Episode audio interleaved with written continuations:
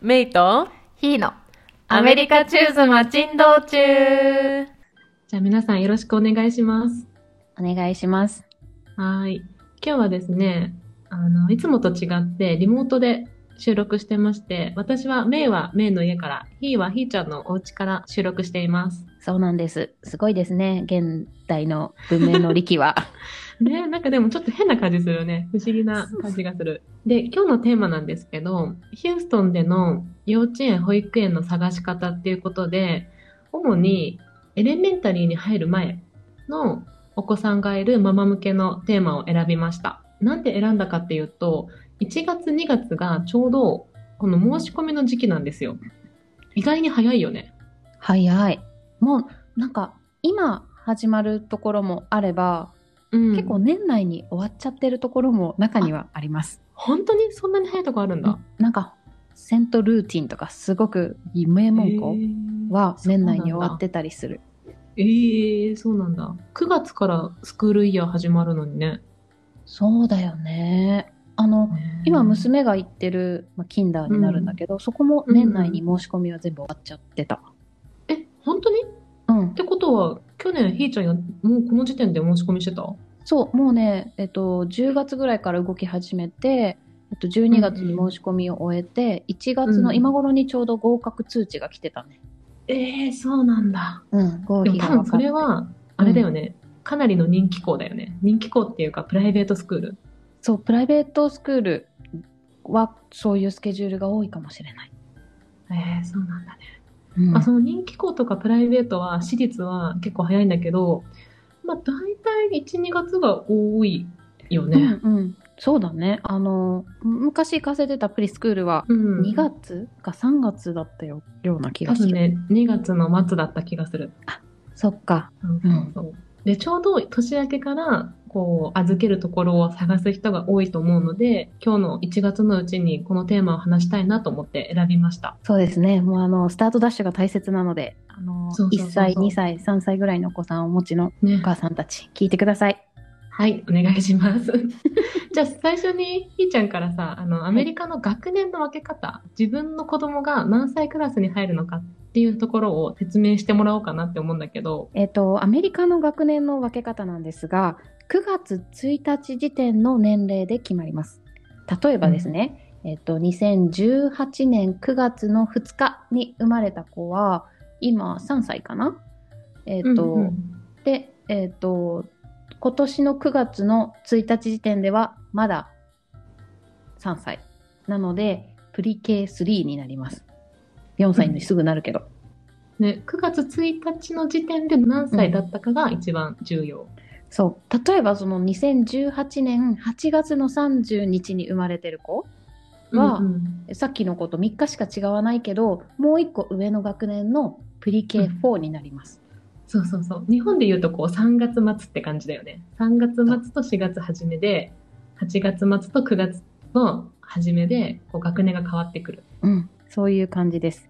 で、うんうんだいたい1歳の子は、なんだろう、プリケ1とかなってなくて、1歳児クラスみたいな感じで、うんうんあの呼ばれてて、2歳もそんな感じ。で、3歳からは、えっ、と、プリケ3だとか、プリケ4とか、そういった、うんうんあの、呼ばれ方をします。で、うんそれ、なん、なんなのかっていうと、キンダーガーデンっていうのがね、あの、アメリカでは義務教育のスタート地点、日本でいう小学校1年生みたいなところに当たります。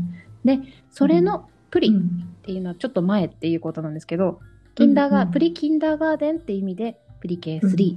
3歳の子が行くクラスはプリケ3。4歳の子はプリケ4っていう風になります。ここ難しいよね。キンダーガーテンって日本にないからね。うん。こう、小学校1年生は1年生であるんだけど、その小学校に年中クラスっていうのがあって、うん小学校1年生の前をキンダーガーデンクラスって言います。うんで、ちょうど今、ひーちゃんとこの娘ちゃんが行ってるよね。そう、今うちの娘は、えっ、と、6歳でキンダーガーデンに通っております。そうそう。で、キンダーガーデンが K から始まるから、うん。こう、プリキンダーってことで、プリキン K4、プリそうだね K3 って呼ぶんだよね。これね、うちらも渡米して、まだ子供が小さかったから、初めはなんだこれはって感じだったそうよね。。わかんない。今でも私たまにさ、えっと、プリ系なんだっけなみたいなうん。迷うかだからら。メイのお子さんは5歳になったけど、あの、9月1日の時点では4歳だったためにそう VK4 そうっていうこその通りとですね。。そううちは10月生まれだから、9月1日時点では4歳だった。だから今は5歳だけど、プリ K4 のクラスにいます。はい。こんな感じです。えっと、次に、メイから預け先の種類を説明してもらいます。はい。えっとね、預け先の種類は3つあって、1番目がデイケア。で、このデイケアっていうのは日本で言うと、保育園みたいなイメージで、だいたい朝の7時ぐらいから夕方6時くらいまで、かなり長い時間預かってくれるところをデイケアって言います。うんで、長い時間預かってくれるし、くれるし、お昼ご飯とかも出してくれるってすっごい便利なんだけど、料金がめちゃくちゃ高いです。うん。だいたい1500くらいだと思そうね。あう。の、うん一日中、終日預けるとそんな感じで、例えば、午前だけとかいうのも選べたりするよね。そうだね。あの、デイケアによっては、こうんの9時から2時とかそういういうプランもあるよね。うんうんうん。ただ全体的にちょっと高いイメージあるな。高い。初め来た時結構衝撃を受けて、ねなんだろうえ。1500ドルってね。うん。私、週2とかで通っても350ドルとかするわけじゃん。うんうんうん。1日5時間で。だからね、ちょっと、あの、日本から来た方にとっては、すごく高く感じるかもしれない。ね、そうだね。デイケアだと生後数週間から預けることができるから、結構働いてる人が多いイメージです。うんそうですねん。そうだね。ただ高いから、結構会社からの補助がないと通わせづらいよね。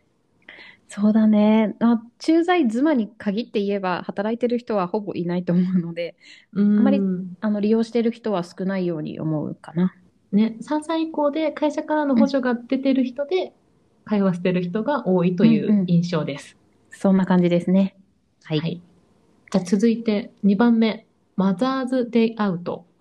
で、これは、えっとね、デイケアとの違いは、主に教会、近くの教会が開いてくれるもので、で、その名前の通り、マザーズ、あ、もしくはペアレンツデイアウトとも言うね。うん。で、もう、親のお出かけ、ママのお出かけっていう直訳の通り、まあ、親も息抜きしてねっていうコンセプトで、こう、教会が子供を預かってくれます。これめっちゃいいよね。うん、これはちょっとびっくりしたね。っていうのも、うんヒーは、あの、カナダから引っ越してきてるんですけど、カナダにはこういうのなかったと思う。あ、そうなんだ。アメリカならではなのかな。でもさ、あれだよね。カナダってさ、うんこんなにヒューストンみたいに教会いっぱいあるの？あ、教会こんなになくって、あの、うんそこまで宗教熱心な人も少なかったように思うーんう。うん、やっぱこっちに来て、ヒューストンってすごい多いよね。多い。あの、特に南部の方って熱心なキリスト教徒が多いみたいね。ね、そうそうそう。ヒューストンもね、全米の中でも教会多いとこなんだって。そうなんだ。そこら中にあるもんね。いや、ほんと、ほんと歩けば教会って感じ。うん、で、ヒューストンは教会がすごい多いので、マザーズデイアウト、ペアレンツデイアウトっていうのをやってくれるとこてるところが多くて、ここはデイケアに比べると、やっぱり教会がやってくれてるからちょっと安めなんですよ。うん。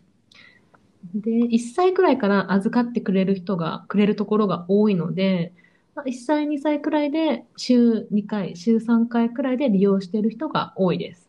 うん、うん、うん。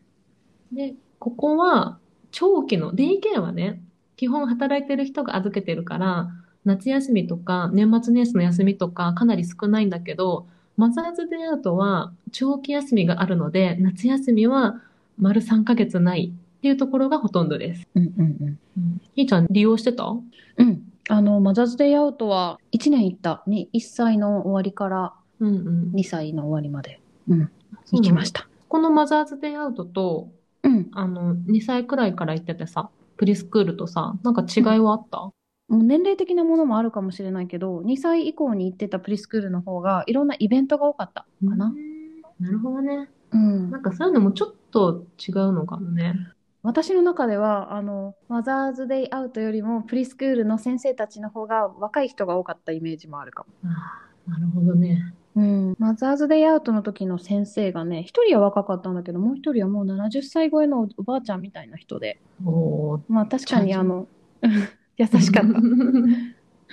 なるほどね。うんなんか私もね、1歳から2歳にかけて、マザーズデイアウトを利用してて、なんか、プリ、その後プリスクールに移ったけど、プリスクールよりかは、お勉強っていう感じではなくて、みんなで遊びましょうっていう雰囲気だったと思う。うんうんうん。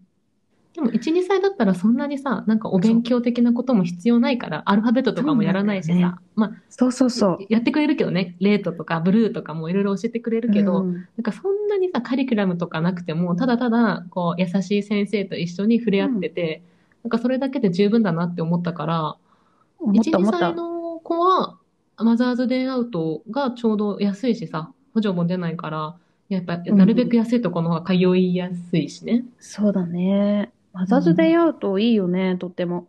うちはね、週2回しか利用してなかったの。っていうのも、あの、まだ会社から補助が出る年齢ではなくって、うん、2歳とかだったかな。なので、自己負担だったからね、まあ、さすがに自己負担で800ドルとかしんどいなって、ね私の中では、まあ、私も専業主婦なわけだし、そうだ持ねっ。て、週2回うんで350ドルだったかな。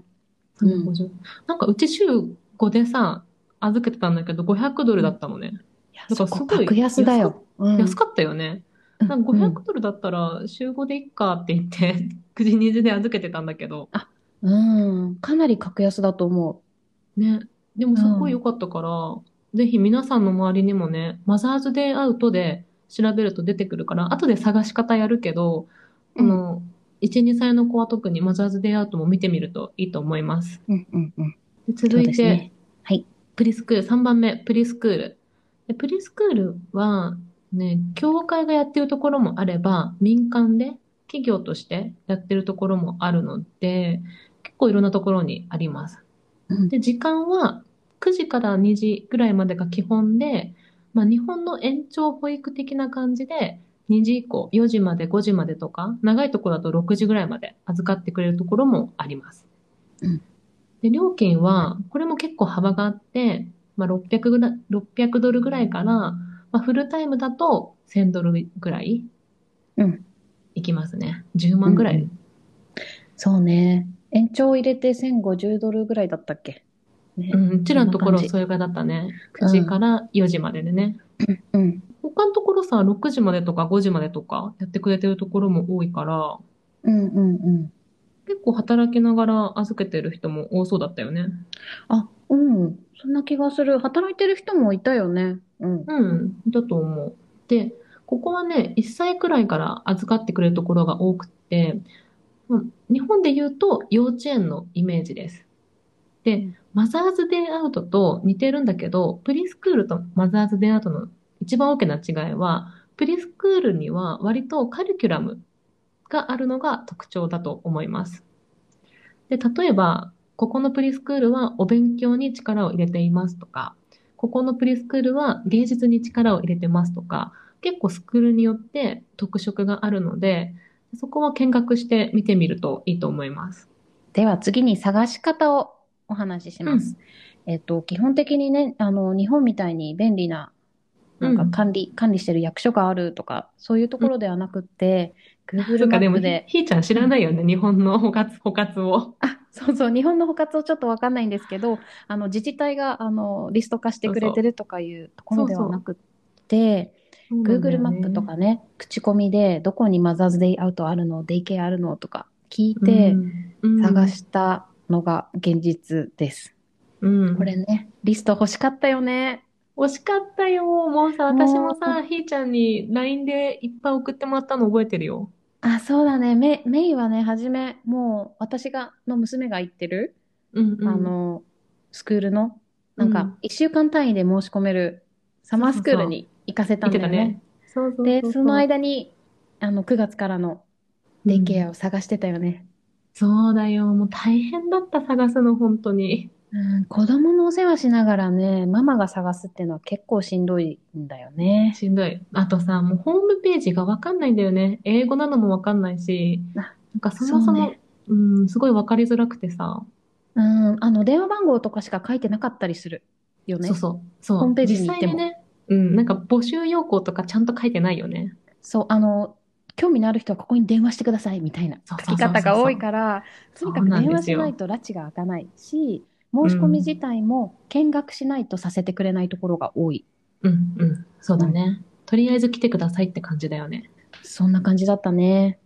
で、うん通いそうな場所をこう、まあ、家からね、10分圏内とかでリストアップしたら、うんうまあ、英語ができる方に電話をしてもらって、見学を申し込むのがまず第一ステップ。うん。ねとりあえず見学だね。うんで、見学が終わったら、そこで申し込みの方法を教えてもらえると思うので、申し込みをします。うん一番多いのはさ、紙くれるよね。申し込み用紙。そうだね。紙をくれるところもあって、それで、まあ、抽選にしますだったりとか、あとは、まあ、当日に行って、うん、先着順順です、みたいなところもあったね。あったね。いやもう日本と変わんないなって思ったよ。朝5時に並んでとかね。うん。ねえ、あの、先着順っていうのは本当に、あの、嫌でね、っていうのも、うんまあ、日本人でも何人か入りたい子がいるわけよ、同じ学年で。うんうんうんうん、で、なんかこう、その、申し込みの日の前になるとざわざわしてきて、何時に行うんうんくみたいな話になって、本本当、あうんの、メイもそれでちょっと嫌そうだったよね。悩んでたよね。悩ん、うん、懐かしいね。もう記憶の奥底にしまってた。そうだよね。もう、あの、思い出したくない記憶であるかもしれないんですけど、ね、そうそういうところもあります。あるね。まあ人気なところほどね、そういうのはあるね。ねっていうのもね、あの、そういうプリスクール？ってすごいうん席、席数少ないんだよね。1クラスに15人ぐらいとか、20人とかうんうんまでだから、もう、うんあの、下の学年から、こううん繰り上がりで来てる子を抜かすと、そうそうそう席がもう3つしか空いてませんみたいな。あとは全部ウェイティングリストって感じで、ねそうだね。なんか2、3歳からやっぱりさ、みんな申し込むから、うん。なんかそこにね、こう食い込むのがちょっと難しかったりするかそも。うだね。プリケ3ぐらいからすごい、あの、難易度上がるよね。上がる上がる。うん。ね、できれば抽選がありがたいけどね。そうだね。あの、申し込みさえ期日までに出しとけば抽選をしますっていうのが一番いいよね。一回そういうの私さ、うん。あの、セントアンドリューとかうん。70何番目とかだった友達70何番目とか聞く、うん聞くよね、たまに。え、でも私もね、初め、セントルークスっていうね、プリスクールに申し込んでいて、あの、うん一番初めに来た、その、先着は50何番だったよ。まあ、やっぱりね、なるべく早めに動いた方がいいね、そうすると。ねえだけどね、あの、どんどん繰り上がったのか、えっと、本当にうんうん9月の、ちょっとはじ、はじ、始まる前かな ?8 月の末ぐらいに電話かかってきて、空いたんですけど、うんうん入りますかって言われて、あ、そうだったんだ。うん、そうなの。だけどもうへー8月の末の時点には他のところ決まってたからいりませんって言って。じゃあそういう人がいっぱいいたんだろうね、きっと。とりあえず申し込んで、みたいな。そうだと思う。とりあえず申し込んで当たればラッキーみたいな感じ。ね。でもそうだね、なんか、たとえさ、ね、申し込みするだけだったら基本お金かかんないと思うんだよね。うんだから、ああかかるんじゃない？あれ、アプリケーションフィーってかかるのかな？かかっ、うーん、ちょっと覚えてない。ごめん。多分ね、申し込みするだけだったらかからないところも多いから、もしそういうとこだったら、先に出しといて、とりあえず何番でもいいからさ、意外に繰り上がったりするから、うん出しとうんいた方がいいと思います。そうですね。繰り上がります、かなり。ね、そうそうそうそう。ね。で、見学して、で、見学もね、なんか、行ってみないとさ、雰囲気わからないし、行ってみたら、やっぱりすぐにそのスクールの雰囲気って伝わってくる、くるよね。うん、来ると思う。で、私はいくつかね、こう見るべきポイントみたいなのがあって、自分の中で。うんうん。まずはなんかこう、受付の人の対応がいいか。大事だよ。大事ずっと関わるからね、そこそう、は。これからその欠席連絡入れるときだって、なんだろう、うん支払いのことだって、全部その人とやり取りするから、まずその人の雰囲気。とねうちらのさ、行ってたスクールは、受付の事務をしてくれる人がめちゃくちゃ仕事ができていい人だったから、めっちゃいい人だったね。いい人だった。しかも、返信がすっごい早いし、うん。なんかそこがすごい一つの安心材料だったわ。そうだね。ねあの、そこまで英語が上手じゃなくても、ちゃんと聞いてくれる耳を持ってくれる。マジでそれ大事だから、本当うんそうじゃない人も中にはいるので、うん。ね心折れちゃう。うんもう、そんなことされたら。そう心折れたよね。毎日行くところなのにね。本当だよ。大事だね、そこ。大事。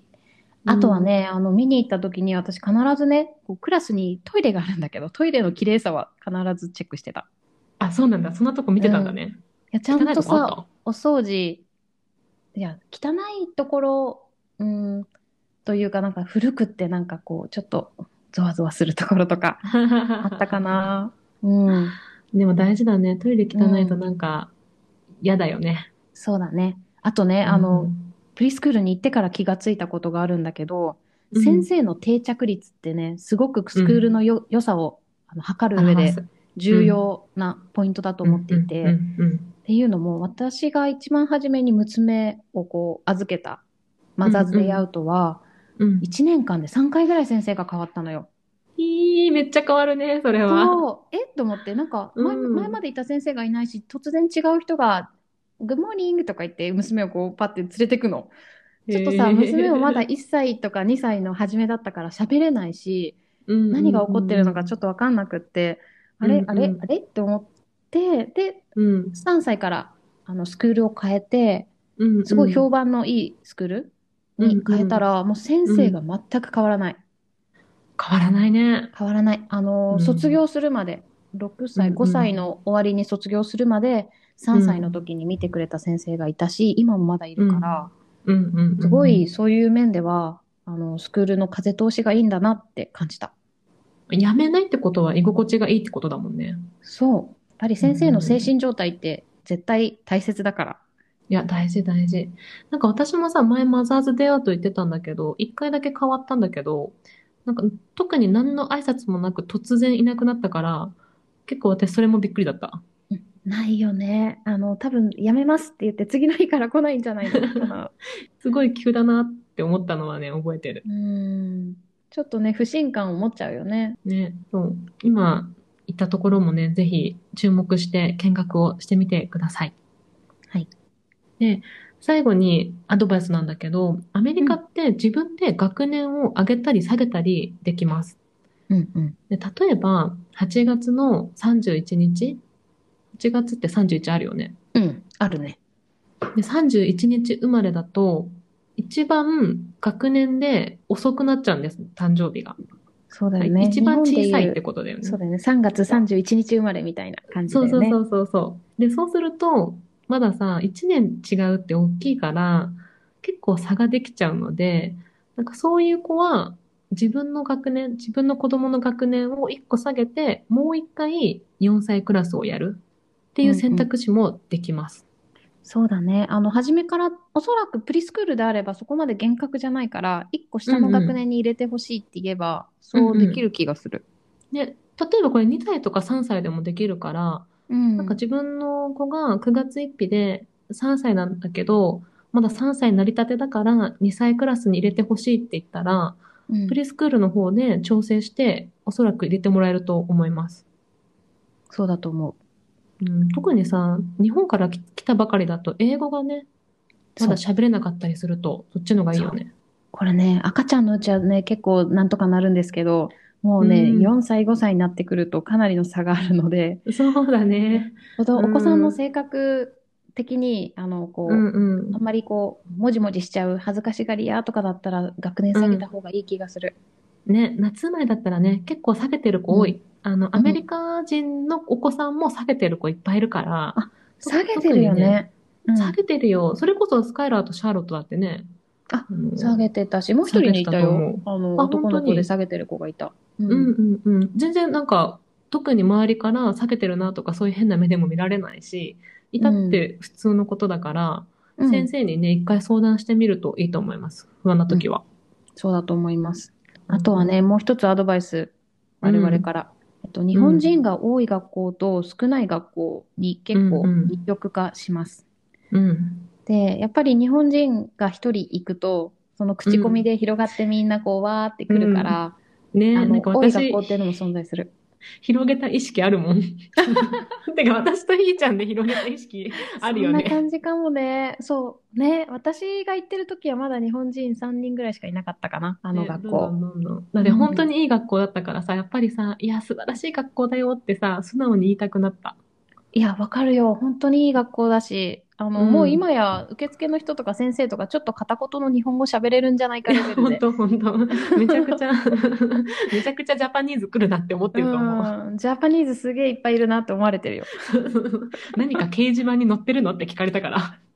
え、誰に？いや、あの、お友達のパパに。なんかすごいすごい親日でさ、お友達のパパね。うんうん。で、なんかすごい日本人のファミリーが多いけど、なんかそういうコミュニティの、なんかボードに載ってるのって聞かれた。そうなんだ。なんて説明した？いやいや、口コミだよ、トーク、トークって。フレンドトークって言ってた。そうなんだね。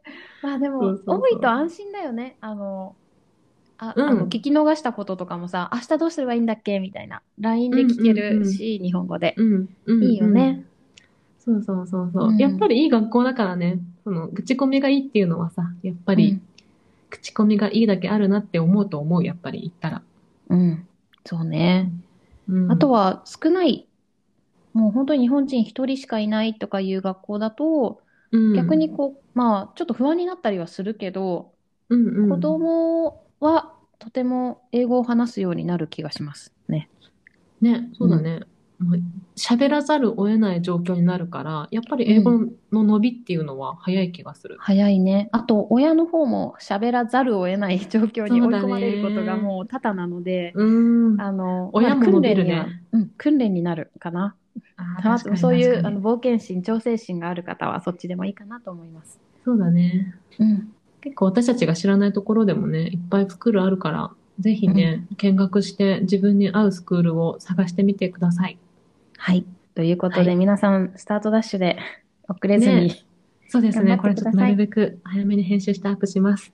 はいじゃあ。これで今日は一旦終わります。バイババイバーイ。